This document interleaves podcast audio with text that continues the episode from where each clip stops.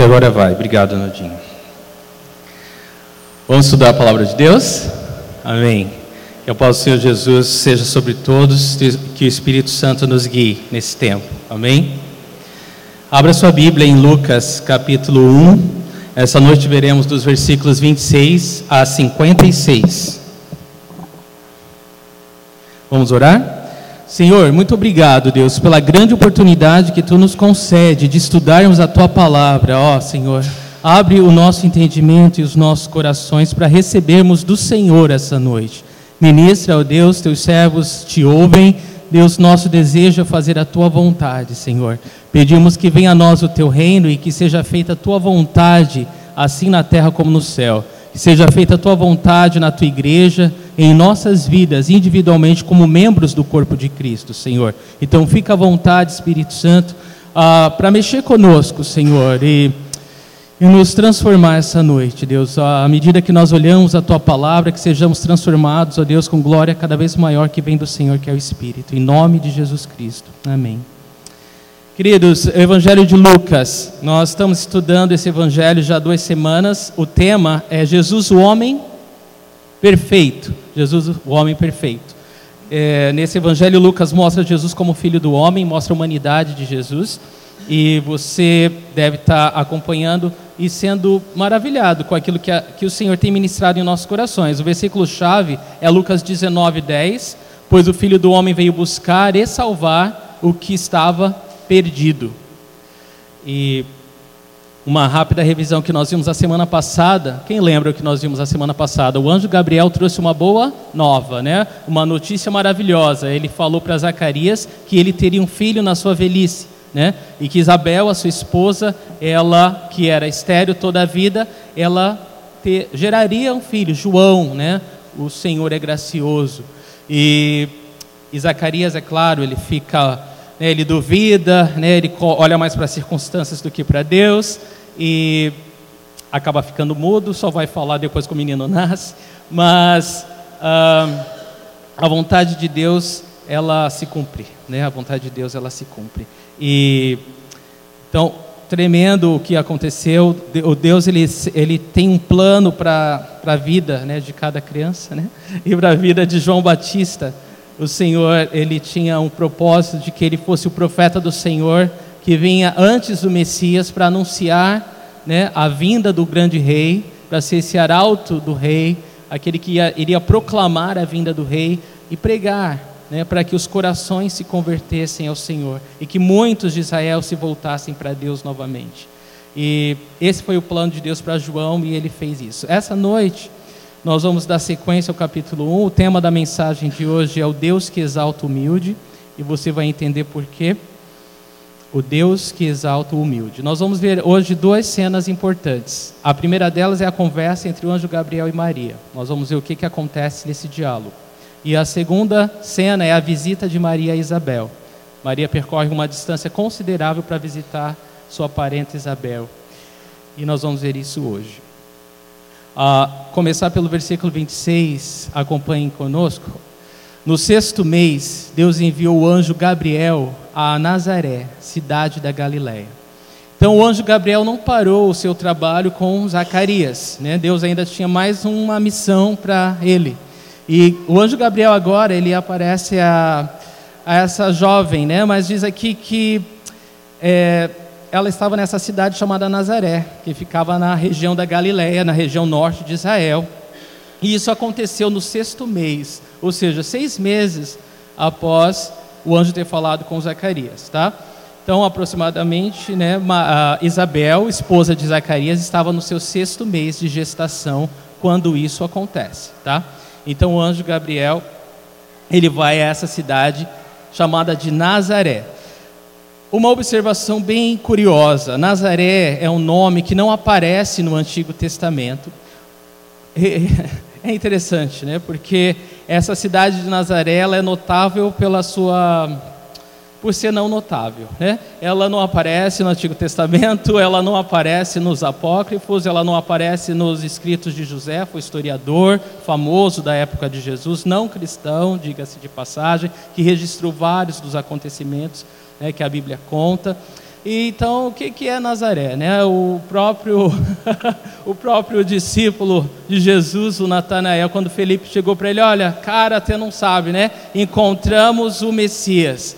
Ah, é? Quem é ele? Ah, é Jesus de Nazaré. Nazaré? Pelo amor de Deus, pode alguma coisa boa vir de Nazaré? Essa, era essa a fama de Nazaré. Tipo assim, não, eu lembro do, do Tim que falava que, sempre que falava de Nazaré, comparava com Cubatão. Não sei o que, que ele tinha na cabeça, mas ele sempre comparava. Porque ele ficava procurando uma cidade que não fosse muito, né? turística, atraente, mas pelo amor de Deus, né? Cubatão hoje é símbolo da ecologia, o Guará Vermelho pertence a Cubatão. Sabe nada esse menino. Então, não sei do que, que ele estava falando. Mas Nazaré era uma cidade assim que, para vocês entenderem, hum, era muito significante, muito significante. Tanto que os judeus lá de Jerusalém, eles olhavam com desdém dos judeus lá de Nazaré. E, e, e é interessante que essa próxima parte da história acontece em Nazaré. Né? É maravilhoso observar esse pequeno detalhe. Que Deus escolheu justamente alguém de uma cidade que ninguém valorizava, insignificante, para mostrar o grande poder dele. Né? Eu amo esse Deus. Então, aí, observações sobre Nazaré. Notável pela sua natureza não notável, não é mencionada no Antigo Testamento, nos apócrifos. Apócrifos são os livros não inspirados pelo Espírito Santo, tá bom? Que o canon rejeitou como parte da Bíblia. Então, nem nesses livros que a gente pode considerar históricos, né, Nazaré era citada. Então, não tinha nenhuma fonte de água boa e era desprezada pelos judeus da Judéia. Né? E aí, uma observação interessante: Jesus ele seria para sempre identificado como Jesus de Nazaré. Né? Para sempre, Jesus ia ser identificado como que Jesus? Ao de Nazaré. Então, para sempre, ele seria identificado como Jesus dessa cidade medíocre, vamos dizer assim, tá bom? E não só ele, os seus discípulos também passaram a ser chamados de nazarenos. Eles não eram nem de Nazaré, mas passavam a ser chamados de nazarenos. Então, foi alguma coisa que eles escolheram, né, receber, né, tá dispostos a, a receber esse escárnio, essa zombaria, ou sei lá o quê, uh, pela decisão de seguir Jesus. Isso é maravilhoso e faz a gente pensar, né? O que, que a gente está disposto a ser considerado, a ser ofendido ou a ser taxado quando a gente decide seguir Jesus? Será que a gente está disposto a tudo e qualquer coisa? Espero que sim, né? Espero que sim, porque vale a pena, né? Não importa o que venham a dizer de nós, nos importa seguir o nosso Senhor. Amém, igreja? Versículo 27 diz: Há uma virgem prometida em casamento a certo homem chamado José descendente de Davi. O nome da virgem era Maria. Então é nessa cidade insignificante Nazaré que Deus envia o seu anjo, né, o anjo Gabriel, para falar com Maria. Então, uh, quem é Maria? Então aqui diz que ela era uma virgem, ela era prometida em casamento, e casamento nessa época é, é na verdade, o noivado, ela era noiva desse homem, José, né, um carpinteiro de Nazaré. E tem ministério infantil, viu, gente? É uma virgem prometida em casamento a certo homem chamado José. Então, esse José, ele uh, também era de Nazaré, era um carpinteiro e Maria estava prometida a ele, tá? Então, na época, o casamento ele acontecia em três estágios, tá? Havia esse arranjo por parte dos pais, né? os pais combinavam que os filhos iam se casar, havia o noivado, que era onde as promessas eram feitas, os votos eram feitos, né? lembra muito bem a cerimônia de casamento nossa hoje, mas isso era o noivado para eles, e o casamento em si acontecia quando? Geralmente um ano depois do noivado, quando o noivo né, quando ele via que a casa estava pronta, ele vinha no momento inesperado e pegava a noiva para levar para casa. Aí era o casamento e o casamento então era consumado, tá bom?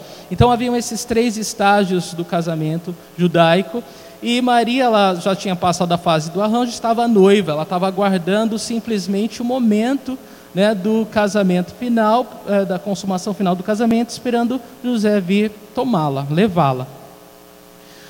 E então essa, essa é isso que o versículo 27 está contando para a gente aqui. Mas eu quero chamar a atenção de vocês alguma coisa. Quando a gente fala de Maria nas Escrituras, um, algumas pessoas elas tendem a exaltar Maria mais do que né, deve, né, ao ponto de dar a Maria mais honra do que a Jesus. Né? Jesus as pessoas geralmente colocam em segundo lugar. E aí exaltam Maria né, e, e veneram Maria. E o outro problema uh, é que algumas pessoas ignoram tanto Maria, talvez até para né, ir para o outro extremo, e acabam não reconhecendo assim o chamado e a importância, né, o quanto Deus usou Maria, né, a humildade dela, né, a obediência dela. E eu queria meditar um pouquinho nisso com vocês essa noite. Maria, em grego, é, na verdade é a tradução grega para o nome Miriam, né, em hebraico, e significa a exaltada. É isso que significa o nome Maria, a exaltada. É uma judia, uh, Maria era judia da tribo de Judá, ela vinha de uma linhagem de Israel, e ela era descendente de Davi, assim como José também. Ela era uma jovem talvez por volta dos seus 15 anos, tá bom? Nessa época, porque as, as mulheres, né, nessa época, casavam muito cedo. Ela era uma virgem, ela nunca tinha dormido com homem algum, ela estava noiva de José e era pobre, não só porque morava em Nazaré, uh, mas porque a gente sabe mais tarde, quando eles vão consagrar Jesus, eles levam a oferta das pombinhas, que era para quem não tinha dinheiro. Né? Então, é isso que a gente sabe por enquanto de Maria. Uh, não sei se vocês querem anotar, mas os três estágios do casamento judaico estão aí também: arranjo, noivado e casamento. E o versículos 28 e 29 diz o seguinte: O anjo, aproximando-se dela, disse: Alegre-se, agraciada, o Senhor está com você. Maria ficou perturbada com essas palavras, pensando no que poderia significar esta saudação. Gente, olha que interessante, prestem atenção nisso. Quando o anjo chega para Maria, ele aparece para ela ela leva um susto, ela fica surpresa. Isso para nós diz muito, né? diz muito da, da humildade do coração dela. Ela não estava, de nenhuma maneira, a, se achando merecedora de uma aparição de um anjo, ou muito menos de um, milagre do céu. Não, ela, ela ficou surpresa, porque ela ficou pensando, diz aqui, ó, que ela ficou pensando no que, que, que significava aquela saudação. Como assim ela está falando alegre-se e agraciada? Como assim o Senhor está comigo? Ela não estava entendendo nada. Ela não estava esperando. Eu digo isso porque alguns teólogos falam que, ah, não, Maria realmente era excepcional, ela era melhor do que as outras mulheres. Eu acho que se ela, se ela pensasse dessa forma, se ela realmente fosse dessa forma, ela estaria já para o anjo falando: Ó, oh, estava na hora, né? Já, já, já era tempo, né? Que isso? Demorou, né? Já, mas não, ela fica surpresa, ela fica perturbada, ela, ela, ela não sabe o que está acontecendo. Ela não estava esperando alguma coisa, que ela, como se ela fosse digna de alguma coisa. Muito pelo contrário, ela ficou muito surpresa com a expressão do anjo. E ela queria entender o que significava aquilo. Então, algumas observações. A surpresa de Maria mostra a humildade do coração dela ela não esperava algo do céu e, e ela estava interessada em saber o que, que, qual era a explicação do anjo para aquela saudação. Então vamos ver do versículo 30 ao 33. Mas o anjo lhe disse: Não tenha medo, Maria, você foi agraciada por Deus. Você ficará grávida e dará à luz um filho, e lhe porá o nome de Jesus. Ele será grande e será chamado Filho do Altíssimo. O Senhor Deus lhe dará o trono de seu pai Davi e ele reinará para sempre sobre o povo de Jacó. Seu reino jamais terá fim. Agora vamos prestar atenção nas informações né, da fala do anjo para Maria. Ele diz aqui: não tenha medo, né? Ainda bem que, que o anjo sempre fala isso logo, né? Não tenha medo, não, não se apavore, não, não, não vai acontecer nada de ruim com você você foi agraciada por Deus. Então essa palavra ser agraciada ou grandemente favorecida, né? É alguma coisa assim que você recebe porque você não merece. Você recebe simplesmente porque Deus resolve dar. né? não há uma troca, não há uma barganha, não há um, um mérito para você receber isso. Então ela foi agraciada por Deus, ela recebeu um favor da parte de Deus, uma bênção inesperada. E diz no 31 qual é essa bênção: é que ela vai ficar grávida e vai dar à luz um filho. E o nome dele vai ser Jesus. Ela era uma mulher das Escrituras, né? ela conhecia a palavra de Deus e ela sabia exatamente do que, que o anjo estava falando. Ele estava falando da promessa de Deus lá ao seu povo no Antigo Testamento, que viria né, o Messias por meio de uma virgem. Então ela sabia do que ele estava falando. E quando ele falou, você vai pôr o nome dele de Jesus, ela matou completamente né, o, o que, que ele estava dizendo. Porque Jesus significa o Senhor é salvação. Né? O Senhor é salvação. Então o anjo estava falando: seu filho Maria vai ser o Messias prometido por Deus. Seu filho vai ser o Salvador do mundo. Seu filho vai salvar o mundo dos seus pecados. E aí no 32 ele fala: Ele será grande e será chamado Filho do Altíssimo. Jesus é grande, irmãos. Jesus é grande em honra, em glória, em, em obra, em tudo. E ele é o Filho do Altíssimo. Então ele seria conhecido, seria chamado de Filho de Deus. O Senhor Deus lhe dará o trono do seu pai Davi. Então, olha só, é uma resposta a uma promessa antiga de Deus para Davi que ele teria um descendente né, da sua linhagem que ficaria no trono para sempre. Então, qual, qual o homem que poderia assumir um trono para sempre, a não ser o Messias prometido por Deus?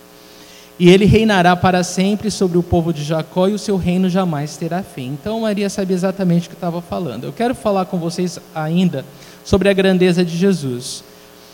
Se você quiser anotar, Jesus ele é grande na perfeição da sua natureza, né? Como homem, como Deus, ele é perfeito. Na grandeza da sua missão, Salvador do mundo. Jesus pagou pelos pecados de toda a humanidade naquela cruz. A sua, a sua missão, a sua obra é grandiosa. No esplendor das suas realizações, tudo que o Senhor faz é glorioso, é grande, não é verdade? Nos números daqueles que ele resgata. Você já parou para imaginar quantas pessoas têm sido alcançadas pela obra de Jesus na cruz ao longo dos séculos? Milhares de pessoas. E na estima do seu povo. Quanto você ama Jesus? Muito, né? Existe amor maior? Não. Eu tenho certeza que não, porque todos aqueles que o conhecem o amam, né? Ao ponto de dar a sua própria vida se preciso for, porque conhece o Salvador sabe que, que Ele é o autor da vida e com Ele nós vivemos para sempre. Não é verdade? Então, assim, quanto o Senhor Jesus é grande? Completamente, absolutamente, totalmente grande. Né? Não há nada maior do que o Senhor. Segundo Samuel 7,17 nos fala da promessa de Deus a Davi. Ele disse assim: Quanto a você, sua dinastia e o seu reino permanecerão para sempre diante de mim, o seu trono será estabelecido para sempre. Então, exatamente como o anjo falou para Maria, Deus ele tinha prometido para Davi. Isaías 7,14, olha só. Por isso o Senhor mesmo lhes dará um sinal. A virgem ficará grávida e dará à luz um filho e o chamará Emanuel. O que quer dizer Emanuel, igreja? Deus conosco. Então, Maria sabia que ela teria um filho e esse filho seria o filho de Deus, Deus conosco. Versículo 34. Perguntou Maria ao anjo: Como acontecerá isso se sou virgem? Prestem atenção que essa pergunta que Maria faz é parecida com a de Zacarias, porém diferente, tá? Zacarias ele pergunta, o anjo na, né, da sua incredulidade, do seu ceticismo, ele estava né, olhando mais para a circunstância, né, a sua velhice, a esterilidade da sua esposa, do que para Deus. Então ele duvidou do anjo, da palavra de Deus por meio do anjo. Maria, ela pergunta uh, como quem quer entender, mas ela não pergunta duvidando, ela pergunta admirada, né? Uh, impressionada com aquilo que o anjo estava falando para ela. Então ela queria, não, eu creio nisso, mas como que isso vai acontecer? Como que vai se desenvolver isso? Porque eu sou virgem, ela falou. O que, que vai acontecer para esse milagre acontecer? É tremendo isso, né? A, a gente não precisa a gente não precisa uh, ver as circunstâncias né, favoráveis para que a gente creia no milagre. A gente só basta conhecer o Deus do milagre. Se a gente conhece o Deus do milagre, é o que interessa. Né? Não importa nada. Não importam as circunstâncias, não importa por meio de quem o milagre vem, como Deus vai fazer. Não é verdade? Talvez você esteja se perguntando ou precisando de um grande milagre hoje. Mas você olha ao redor, as circunstâncias não são favoráveis ao seu entendimento. Mas o nosso Deus é o mesmo, né? É o Deus que ele age acima das circunstâncias. E você não precisa entender o como, desde que você creia em quem vai fazer o milagre. Versículo 35, o anjo responde: O Espírito Santo virá sobre você e o poder do Altíssimo a cobrirá com a sua sombra. Assim, aquele que há de nascer será chamado Santo Filho de Deus. Então, a explicação do anjo é: olha, vai ser um milagre, Maria. O Espírito Santo, ele virá sobre você e o poder do Altíssimo a cobrirá com a sua sombra. Quando ele fala cobrirá com a sua sombra, é a mesma palavra que no Antigo Testamento foi usado para aquela nuvem da glória Shekinah de Deus, né? Tanto quando Deus falava com Moisés, como também no monte da transfiguração, quando Jesus estava lá com seus três discípulos, e aquela nuvem cobriu e, e, e é, é, a nuvem da presença de Deus. Então é a mesma palavra. Então o que, que o anjo está falando? Ó oh, Maria, fica tranquila, o Senhor vai cobrir você. Quando a nuvem da glória de Deus cobrir você, você vai conceber essa criança. Então a gente não sabe exatamente o momento exato né, que, que Maria concebeu, né, da concepção de Jesus, mas. Uh, a gente sabe que isso aconteceu quando a nuvem da glória de Deus cobriu Maria. Pode ter sido nesse momento, pode ter sido depois.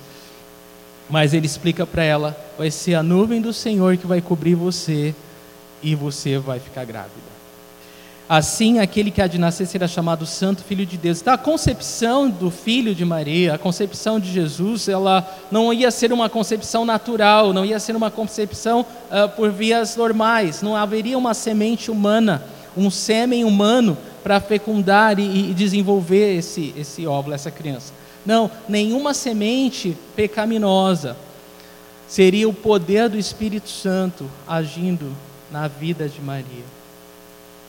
E é por isso, por essa concepção santa, que Jesus ele seria sem pecado desde a sua concepção, como homem, sem pecado desde a concepção. E é por isso que ele é chamado de santo, separado, filho de Deus. Quando durante o ministério de Jesus, os fariseus tinham um grande problema quando Jesus chamava Deus de Pai porque eles achavam aquilo uma blasfêmia, porque eles não criam que Jesus era o Filho de Deus, eles não criam na santidade, na divindade de Jesus, mas eles entendiam o que Jesus estava falando, eles entendiam que quando Jesus chamava Deus de Pai, ele estava se fazendo igual ao Pai. Então, assim, tanto Maria entendeu essa palavra do anjo, como era comum na cultura qualquer pessoa entender que se chamar filho de Deus significa falar compartilhando da mesma natureza que Deus, tá bom? Então, é por isso que os fariseus ficaram tão com tanta raiva de Jesus querendo, que queriam matá-lo. Tá? Em João 5, 17 a 18, só para vocês entenderem, diz a palavra assim: ó, Disse-lhe Jesus: Meu pai continua trabalhando até hoje, eu também estou trabalhando. Por essa razão, os judeus mais ainda queriam matá-lo, pois não somente estava violando o sábado, mas também estava dizendo que Deus era seu próprio pai. Aí diz aí, igualando-se a Deus. Então, se chamar filho de Deus quer dizer que você é Deus em carne. Então Jesus estava mentindo, Jesus estava falando a verdade, Ele é Deus conosco, é Deus em carne. Mas eles não acreditavam, então eles tinham problema com essa verdade. Mas isso não pode ser problema para nós que cremos, né? Jesus é Deus em carne, é Santo Filho de Deus. Isaías 9,6 nos diz que porque um menino nos nasceu, um filho nos foi dado e o governo está sobre os seus ombros, e ele será chamado maravilhoso, conselheiro, Deus poderoso, Pai eterno, príncipe da paz. A primeira parte fala do nascimento de Jesus como homem, porque o menino nos nasceu, tá? Mas o restante fala do filho de Deus, o presente do céu, um filho nos foi dado. Então Deus nos deu o seu próprio filho. Isso é tremendo, né? Versículos 36 e 37. Também Isabel, sua parenta, aqui é o anjo continuando falando com Maria. Também Isabel, sua parenta, terá um filho na velhice. Aquela que diziam ser estéril já está em seu sexto mês de gestação, pois nada é impossível para Deus. Então o anjo encoraja a fé de Maria agora, né? Ele falou: se você é, quer saber, né, para que você possa crer na, na, nisso que eu estou te falando, a sua parente Isabela já está no sexto mês de gestação dela. E nada é impossível para Deus, Maria. É? Você não precisa ter medo e você não precisa né, ficar assustada, questionar como que isso vai acontecer, porque para Deus não há impossível. Então essas foram as palavras encorajadoras do anjo para Maria. Respondeu Maria: Sou serva do Senhor, que aconteça comigo conforme a tua palavra. Então o anjo a deixou. Então veja que a resposta de Maria foi incrível, né? Foi tremenda. Ela bem humilde, ela fala: Olha, eu sou serva do Senhor. O que que Maria está dizendo aqui, gente? Eu sou serva do Senhor. Que aconteça comigo conforme a tua palavra. Ela estava disposta a qualquer coisa. E olha, isso exigiu muito de Maria, isso exigiu muita fé porque ela estava prometida em casamento. Imagina Maria aparecer, a barriga da Maria começar a crescer. O que, que o noivo dela vai falar? Aquele é um casamento arranjado pelos pais. Imagina a confusão na família.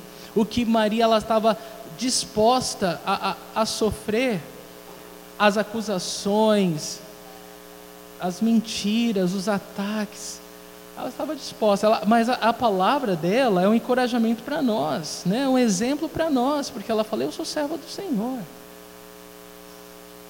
Que aconteça comigo conforme a tua palavra, que se cumpra a vontade de Deus sobre a minha vida. Eu estou aqui para obedecer ao Senhor, eu estou aqui para servir o Senhor. Se é dessa forma que o Senhor quer que eu sirva, eu vou servir. Isso é tremendo, não é, gente? Isso é tremendo. A gente uh, fica admirado com as palavras de Paulo, a gente fica admirado com as palavras de tantos homens na palavra de Deus, mas eu estou, eu fico admirado com a resposta dessa mulher. Eu fico admirado com a resposta de Maria. Ela humildemente ela estava disposta a levar a zombaria que fosse, a maledicência que fosse, o escárnio que fosse, pra, a fim de que ela cumprisse a vontade de Deus, né? Que aconteça comigo conforme a tua palavra. Então, ela respondeu em fé, tá bom? Ela respondeu em fé. E então ela abriu mão da sua reputação, ela estava disposta a abrir mão do seu noivado, se José. E aliás, José pensou, né? José pensou mesmo em deixá-la. Só não a deixou porque o Senhor cuidou disso. Ele falou com José e falou: Olha, fique em paz, José. O filho que ela está esperando né? é meu filho. Né? E José então ficou feliz e foi um homem de fé também, né?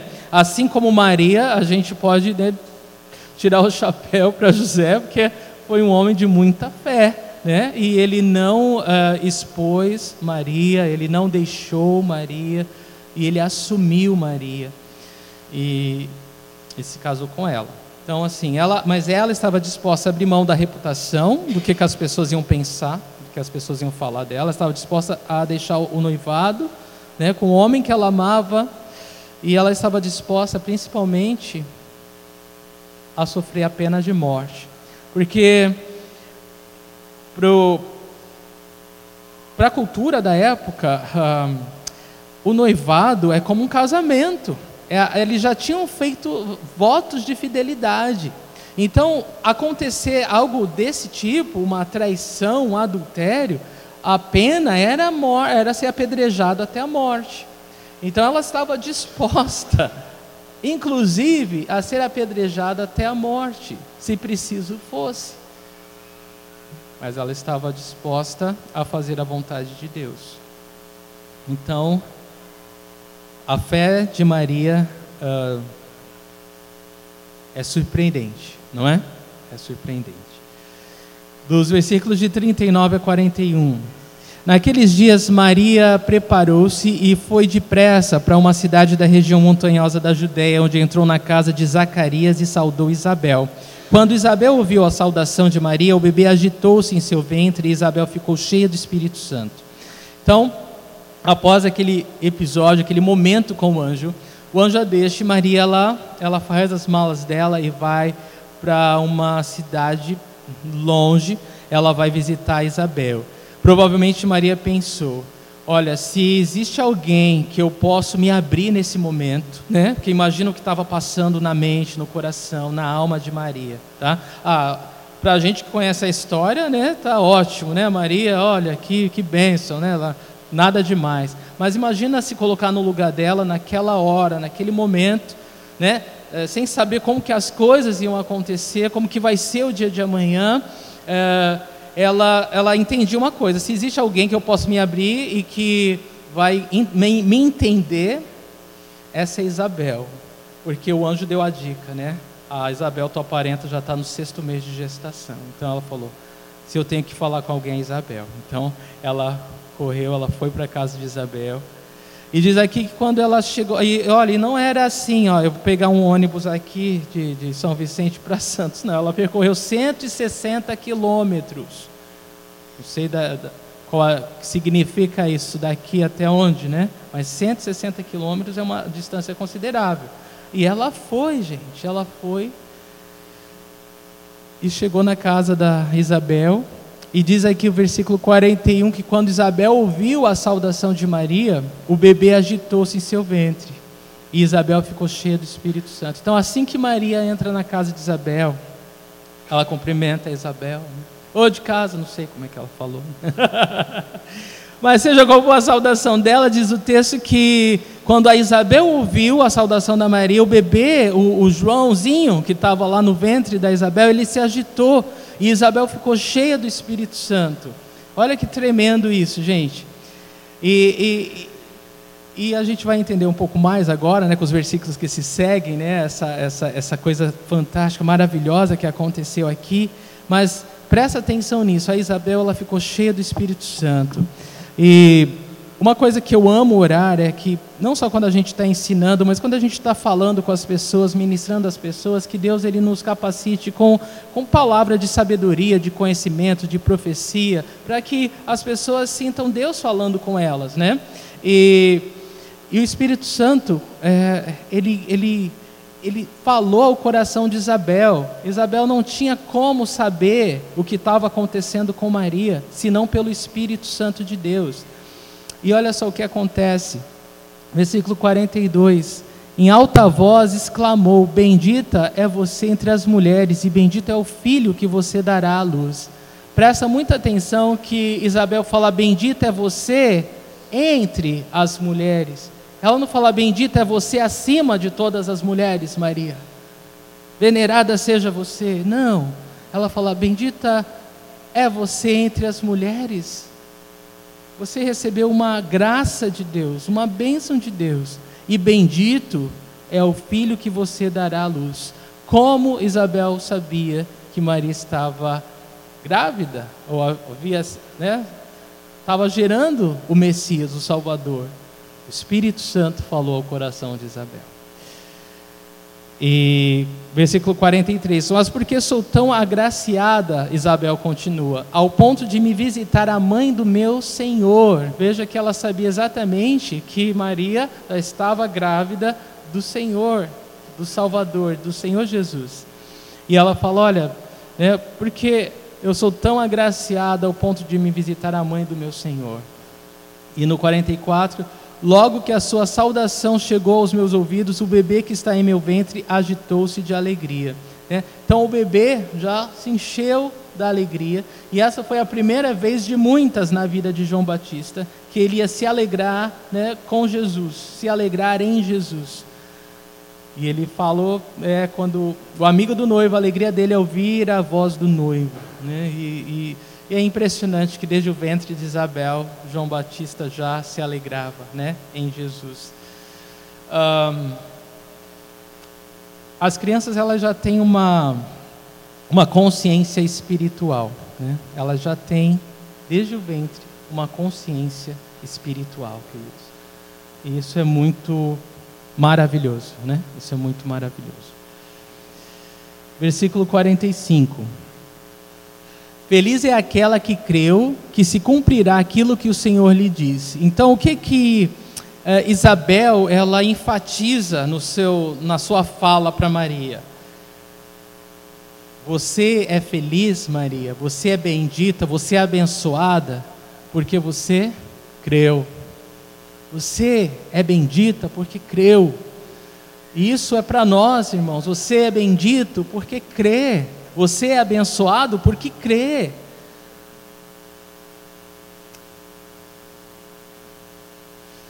Ela creu que se cumpriria aquilo que o Senhor lhe disse. Toda vez que nós escolhemos crer e não duvidar, toda vez que nós escolhemos nos agarrar à palavra de Deus, toda vez que nós escolhemos ficar no que, que a palavra de Deus nos diz, nós somos felizes, nós somos agraciados, nós somos bem-aventurados. Nós simplesmente devemos crer, nós simplesmente devemos escolher crer e não duvidar. No 46, Maria é, diz assim: Então disse Maria, e aí vem do 46 em diante o cântico de Maria, né? Famoso.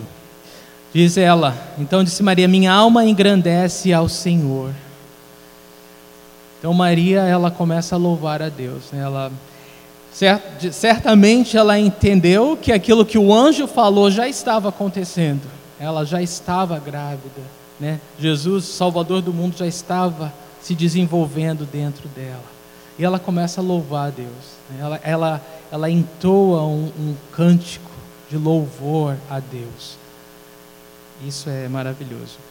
O nome desse cântico é o Magnificar, porque em latim, na Septuaginta, que é a versão da Bíblia em latim, a primeira delas, uh, acho que eu coloquei aqui, ó. Essa frase, essa primeira frase, minha alma engrandece ao Senhor, significa magnifica anima mia dominum. Engrandece alma minha ao Senhor. Então, ela começou a louvar ao Senhor.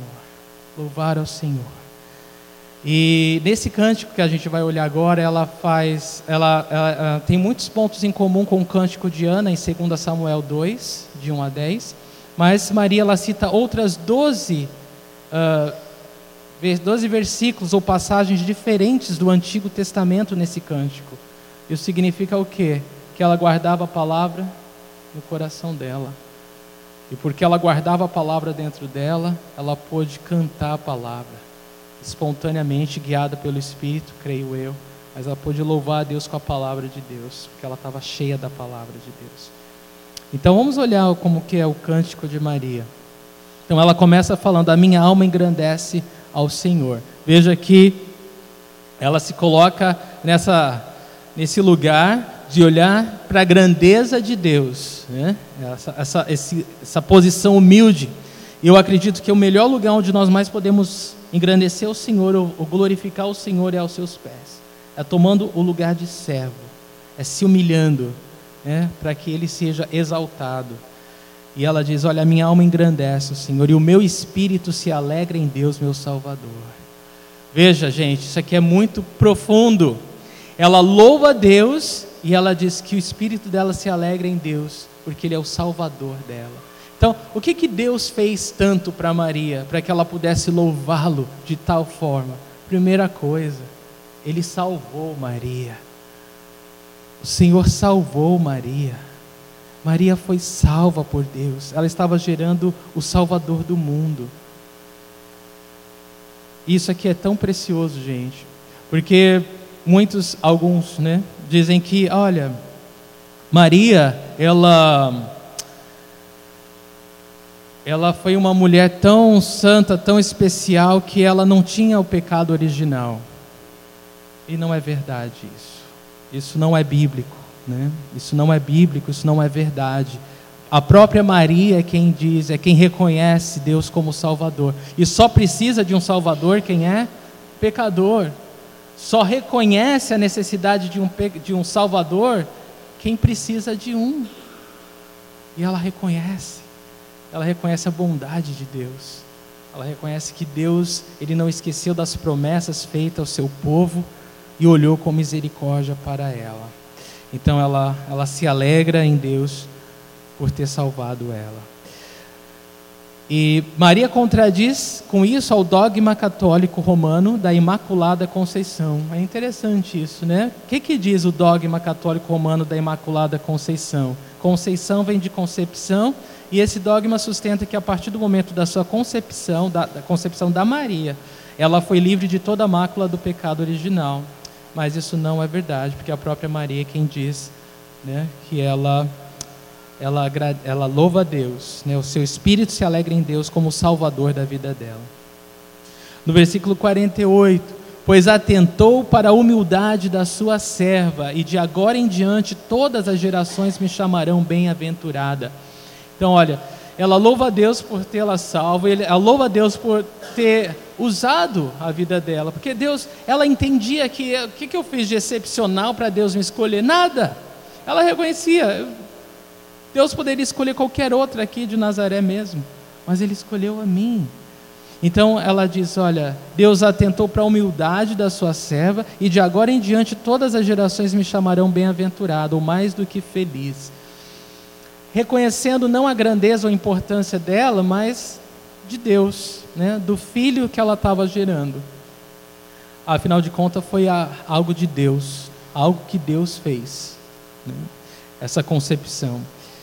Então todas as gerações a chamarão bem-aventurada.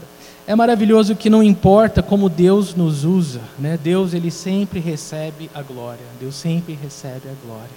Isso deveria ser de comum, de senso comum, né? Não importa uh, tanto ser usado por Deus, mas continuar útil nas mãos de Deus. Mais importante do que ser um canal que Deus usa uma vez é continuar como um casal, uh, um canal constante, né, onde Deus pode usar. E, e ela não se engrandeceu, ela não se colocou acima de ninguém por tamanha graça de Deus, né, pelo contrário.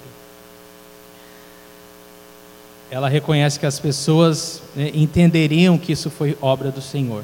Há um versículo em 1 Coríntios 1, de 26 a 27, que diz o seguinte: Irmãos, pensem no que vocês eram quando foram chamados. Poucos eram sábios segundo os padrões humanos, poucos eram poderosos e poucos eram de nobre nascimento. Mas Deus escolheu o que para o mundo é loucura para envergonhar os sábios, e escolheu o que para o mundo é fraqueza para envergonhar o que é forte.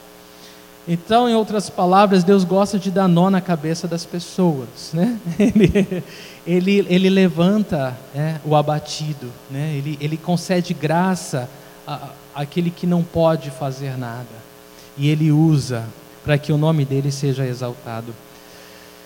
E Maria ela entendeu isso. Versículo 49: Pois o poderoso fez grandes coisas em meu favor, santo é o seu nome. Nesse cântico, pelo menos oito vezes Maria cita coisas que o Senhor fez. Né? Então, Ele fez, Ele fez, Ele fez, Ele fez. E ela vai, vai falando tudo que o Senhor fez. Então, é um, é um hino maravilhoso porque ele exalta o Senhor. Pois o poderoso fez grandes coisas em meu favor. Isso para ela não era difícil né, de falar como o Senhor ele fez coisas grandes na vida dela. O Senhor tem feito coisas grandes na sua vida, meu irmão? Ele é digno de receber do seu louvor por isso. Como é, né? A começar pela nossa salvação, né? Assim como Maria, a gente tem muito que louvar a Deus, né? E, e, e seria muito interessante você lembrar da bondade de Deus na sua vida e entoar louvor a Deus, né? Faz esse exercício em casa. Lembra do quão, bom Deus tem sido para você. O que, que Deus tem, tem, qual a graça que Deus tem dado a você? Qual é a graça que Deus tem mostrado para você? Louva a Deus, louve ao Senhor, louve ao Senhor de todo o teu coração, lembrando da fidelidade dele na tua vida. E ela diz: Santo é o seu nome, né? o seu nome está acima de todo nome. Versículos de 50 a 53: A sua misericórdia estende-se aos que o temem de geração em geração. Ele realizou poderosos feitos com seu braço, dispersou os que são soberbos no mais íntimo do coração derrubou governantes dos seus tronos, mas exaltou os humildes, encheu de coisas boas os famintos, mas despediu de mãos vazias os ricos. Então ela lembra de três grupos muito desfavorecidos: né? o indefeso, o humilde e o faminto. E realmente, naquela época não era tão diferente de hoje. Né? Quantos são desfavorecidos hoje? Quantos são indefesos hoje? Quantos estão famintos hoje? Ou quantos estão sendo humilhados hoje por soberbos, por ricos, por governantes? Parece o nosso povo, né? Parece o nosso povo. E ela fala que Deus teve misericórdia. No versículo 50 ela fala: A sua misericórdia estende-se aos que o temem de geração em geração. Ou seja, até nosso tempo, até hoje. Maria estava cantando há tantos anos atrás, falando que a misericórdia do Senhor se estende de geração a geração. E essa misericórdia tem nos alcançado. O Senhor nos salvou. E nós precisamos crer na misericórdia de Deus para os indefesos para os injustiçados, para os famintos, para os que não têm voz, para os humilhados. Nós precisamos crer na misericórdia de Deus para esses também. E ela fala que ela fala três grupos em especial que que se achavam a deuses: os soberbos, os governantes e os ricos, de forma geral. Como se dinheiro e poder fosse tudo. Né? E Deus, através desse ato, né? alcançando Maria numa cidade insignificante, para que através dela viesse o Salvador de todo o mundo. Ele mostra que ele está acima de todo soberbo, de todo governante e de todo rico.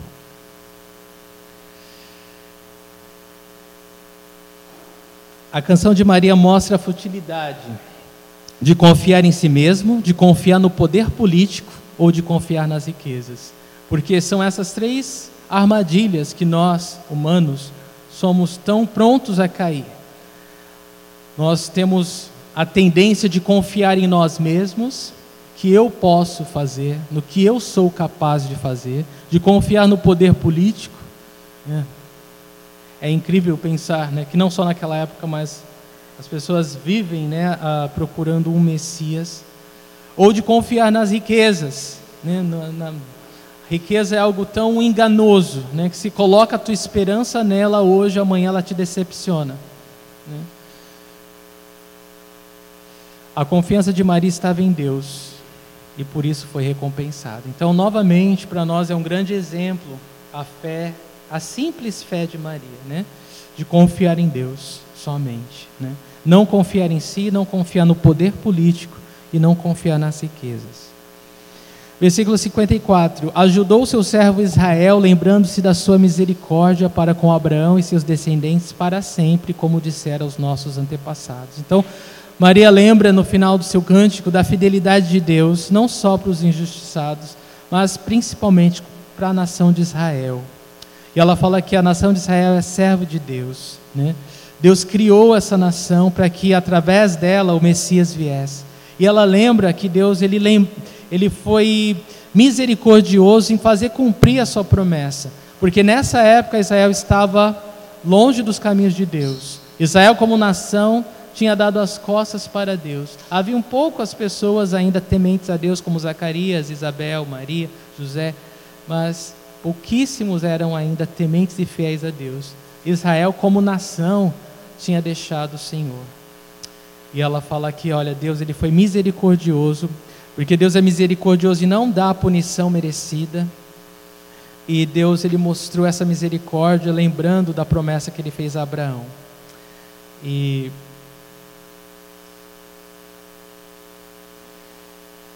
E Deus é fiel, né? Deus é fiel para manter a sua palavra até o fim, cumprir todas as suas promessas. É isso que é maravilhoso em Deus. Deus é um Deus de promessa, né? Um Deus que cumpre aquilo que ele fala. Ele não perde tempo em falar coisas que ele não possa cumprir.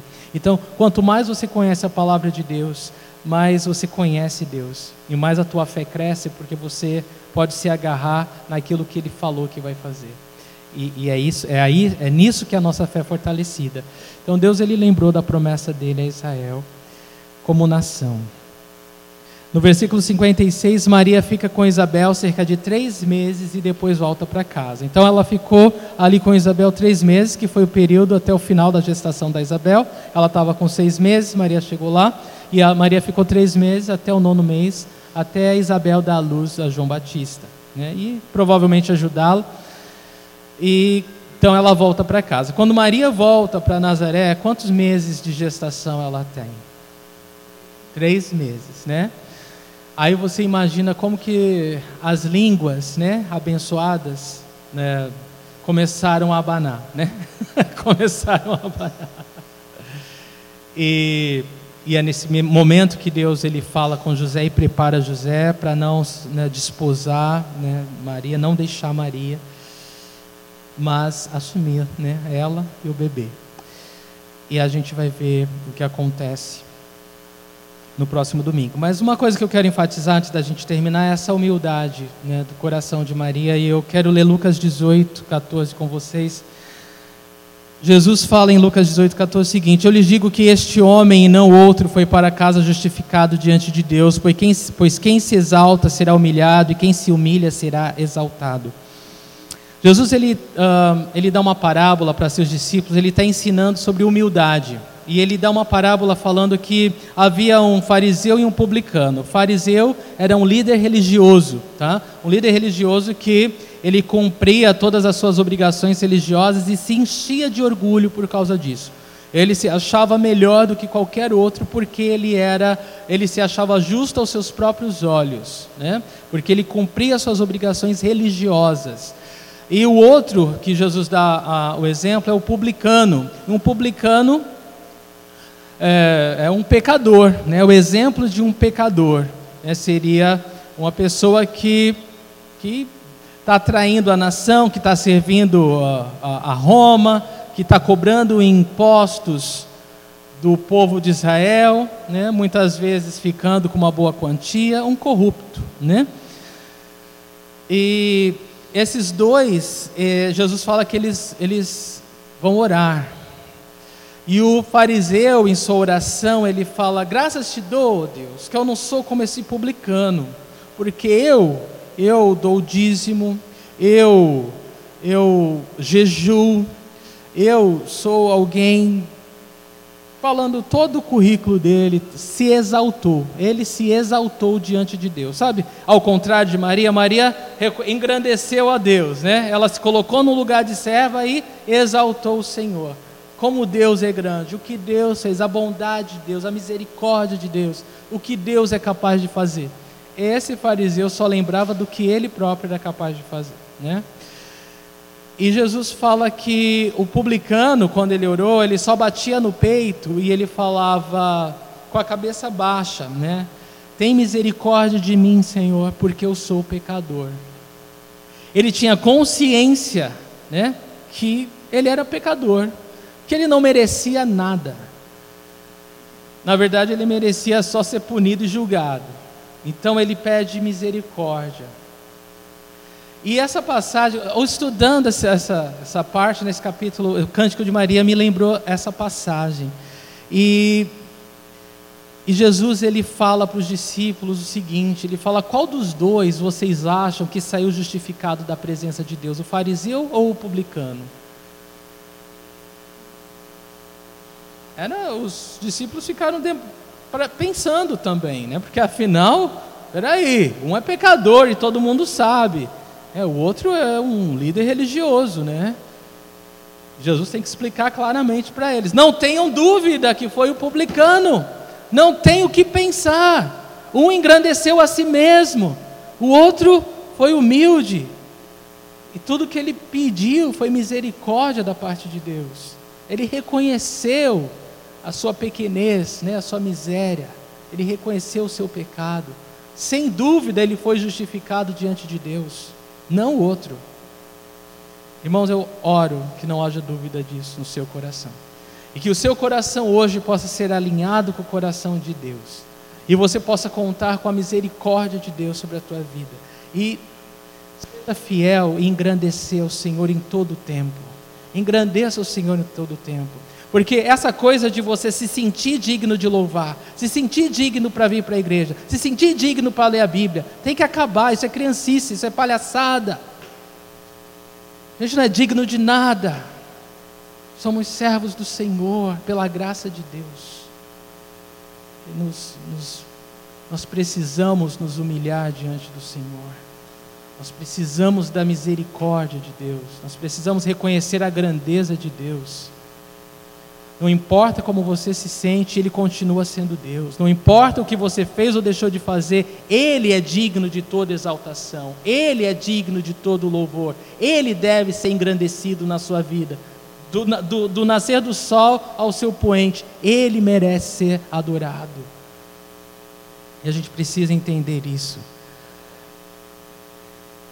E mais um versículo, Filipenses 2, de 5 a 9, na verdade é uma passagem que diz o seguinte: Seja a atitude de vocês a mesma de Cristo Jesus, que, embora sendo Deus, não considerou que o ser igual a Deus era algo que devia apegar-se, mas esvaziou-se a si mesmo, vindo a ser servo, tornando-se semelhante aos homens. Jesus se humilhou ao ponto de se tornar humano. Sendo Deus, ele se tornou homem. E sendo encontrado em forma humana, humilhou-se a si mesmo e foi obediente até a morte e morte de cruz. Então ele não só se humilhou deixando a glória celestial para se tornar um homem, ele se humilhou como homem, como um servo de Deus, sendo filho de Deus, até o ponto de morrer em obediência, em morte de cruz. Por isso Deus o exaltou à mais alta posição e lhe deu o nome que está acima de todo nome para que ao nome de Jesus se dobre todo o joelho nos céus, na terra e debaixo da terra, e toda língua confesse que Jesus Cristo é o Senhor, para a glória de Deus Pai. Então, o apóstolo Paulo aqui ele diz: Olha, seja a atitude de vocês a mesma de Cristo Jesus, sejam humildes, como Cristo é humilde. Eu não sei quais as, as oportunidades ou situações diversas no seu dia a dia que você se encontra que você se depara, em que você tem a opção de escolher ser como Jesus, né? se humilhar como Jesus. Abrir mão do direito, abrir mão muitas vezes de si mesmo, da própria vontade, para que a vontade de Deus seja feita, para que o nome de Deus seja honrado, engrandecido. Eu oro que nós, como igreja, a gente cresça, irmãos, escolher humilhar a si mesmo, a morrer para si mesmo, para que a vontade de Deus seja feita. Porque assim Jesus é visto. Só assim Jesus pode ser visto na nossa vida. Então, o crente que exalta a si mesmo, exalta seu próprio nome, ele não está exaltando o nome de Jesus. Mas quando nós escolhemos exaltar o nome de Jesus, nós estamos fazendo o que nos é devido fazer. Amém? E nesse momento, irmãos, eu quero orar com você. Vamos ficar de pé.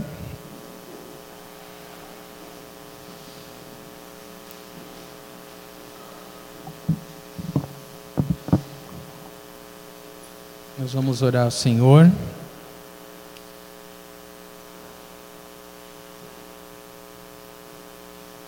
Queria que você colocasse teu coração diante do Senhor, no trono da graça de Deus essa hora e meditando nessa palavra é quero que você seja honesto, sincero diante de Deus, reconheça né, a tua pequenez, reconheça a sua suas falhas como homem, seus pecados, que você olhasse para o Senhor alto e exaltado e que você engrandeça o Senhor, que você confesse diante de Deus. Confessar é reconhecer que Ele está certo e você está errado. Confesse diante do Senhor, confesse seus pecados, reconheça suas falhas, sua necessidade de Deus sua necessidade da ajuda de Deus, do poder do Espírito Santo, da maturidade que só Ele pode nos dar, o poder de produzir frutos para a glória de Deus, que vem dele somente. Quero que você faça isso essa hora, irmão. Senhor, eu te louvo, eu te agradeço, Pai, porque o Senhor é bom, ó Deus. Eu, eu oro de todo o coração, Deus, que nós sejamos fiéis em te exaltar, Senhor. Exaltar o teu nome, ó Deus. Exaltar o teu nome, é, porque tu és digno, Senhor. Porque tu és digno, Senhor. De toda honra, de toda glória, de todo louvor. Ó Deus, nós possamos olhar, ó Deus, a tua bondade para conosco, Senhor, a tua grande salvação, ó Deus. Saber que nós fomos poupados do inferno para sempre, porque o Senhor enviou o teu próprio filho para morrer no nosso lugar, para pagar o preço que nos era devido, Senhor. O preço do pecado, Senhor, o preço da condenação eterna, Senhor a morte certa, ó Deus. Estaremos para sempre longe de Ti, longe da Tua graça, longe do Teu amor, longe da Tua misericórdia. E o Senhor nos salvou. O Senhor olhou para nós com misericórdia. Senhor, Tu és digno de louvor, Tu és digno de exaltação. A nossa alma engrandece o Senhor. O Senhor é digno do nosso louvor, da nossa gratidão, Senhor. Nós te louvamos, Senhor, nós te bendizemos, Senhor. Nós somos gratos ao Senhor pela tua bondade, a tua fidelidade, a tua misericórdia, Senhor. Recebe, Deus, a nossa gratidão nesse momento, Senhor. Oh, meu Deus, eu penso nas esposas, oh Deus, são, são graça do Senhor, é graça do Senhor. Oh, meu Deus, que, os, que todos os maridos sejam gratos a Deus Peço, eu penso nos maridos, Deus, que as mulheres sejam gratas a Deus, Senhor, pelo marido que tem, oh Deus, pelos filhos que tem, Senhor. Peço, eu penso, Senhor Deus, que o Senhor tem nos abençoado de tantas formas, oh Deus, tantas formas, Deus tem provido para as nossas necessidades, tem trazido consolo, tem trazido força, tem trazido fé Senhor, tem adicionado misericórdia, provisão diária, Deus. Quantos aqui agradeceram hoje pelo pão que comeram, Senhor? Oh, meu Deus. Nos faz um povo agradecido, nos faz um povo humilde, Deus. Senhor, eu me pergunto por que, que as pessoas fazem escala para vir te louvar, por que, que as pessoas fazem escala para vir para a igreja, Senhor, no culto, Deus. Tu és tão digno, Senhor, Tu és tão maravilhoso, Senhor. Isso não é, não é uma atitude religiosa, Senhor. Nós não estamos aqui para cumprir obrigações, Senhor. Nós estamos aqui para mostrar para o Senhor, nem para ninguém, Senhor, que nós somos bons. Nós estamos aqui porque nós somos grandemente abençoados, Senhor, grandemente favorecidos, Senhor. Eu oro que o Senhor Senhor, liberte os corações, Senhor, liberte as mentes cauterizadas, Senhor, e traga um renovo, Deus. Essa noite eu clamo por um renovo, em nome de Jesus, Senhor, em nome de Jesus. Amém.